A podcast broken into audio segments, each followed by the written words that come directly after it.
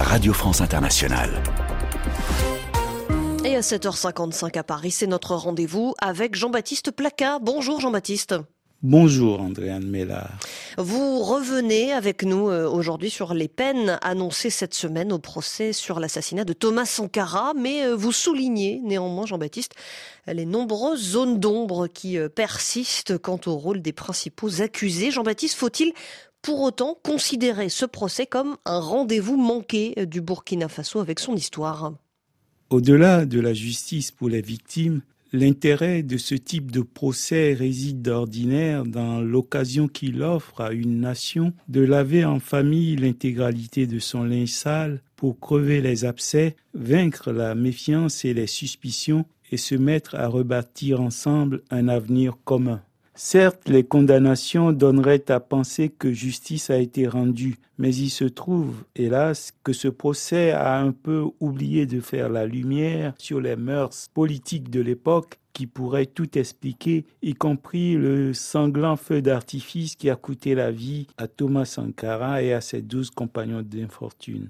La vérité essentielle pour réconcilier un peuple qui a vécu de telles violences aura terriblement manqué dans ce procès parce que certains ont déserté ou choisi de se taire. Et comment faire la lumière?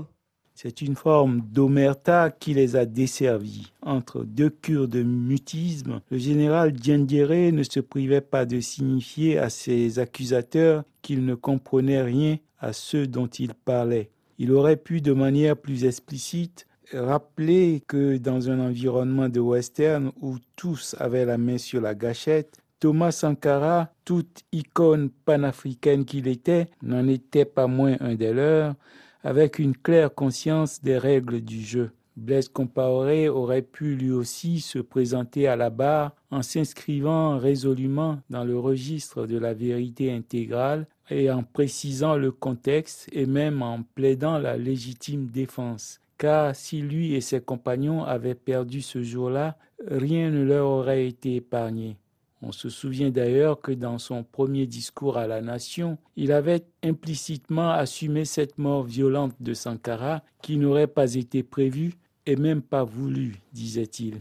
Avec une certaine dignité, il avait alors admis que son ami avait su incarner les espérances de leur peuple.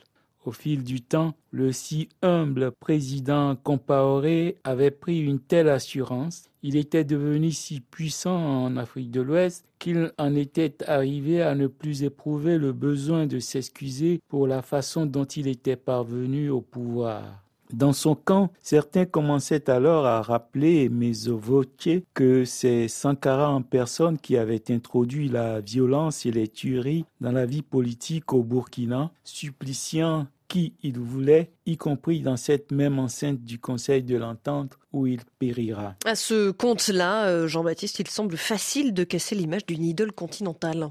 Son éloquence, ses idées généreuses et son charisme ont propulsé Sankara à tout jamais au panthéon des héros de la jeunesse africaine. Tout peut donc lui être pardonné, mais il n'est pas aisé de se retrouver face aux souffrances de familles qui pleurent elles aussi les leurs, tuées d'une manière violente dont ils imputent la responsabilité à Thomas Sankara. C'est en cela que ce procès aurait pu être très utile sur certains pans de la révolution sankariste. La réconciliation d'un peuple ne peut faire l'économie de la vérité sur ce type de violence, tout comme l'image de Sankara dépend elle aussi de toute la vérité. Les peuples africains ne demandent pas des héros en tout point irréprochables, et pour être adulés et mériter l'indulgence des peuples, il suffit d'être simplement juste, droit et sincère. Après tout, Sankara lui-même, de son vivant, s'est bien excusé pour certaines de ses violences.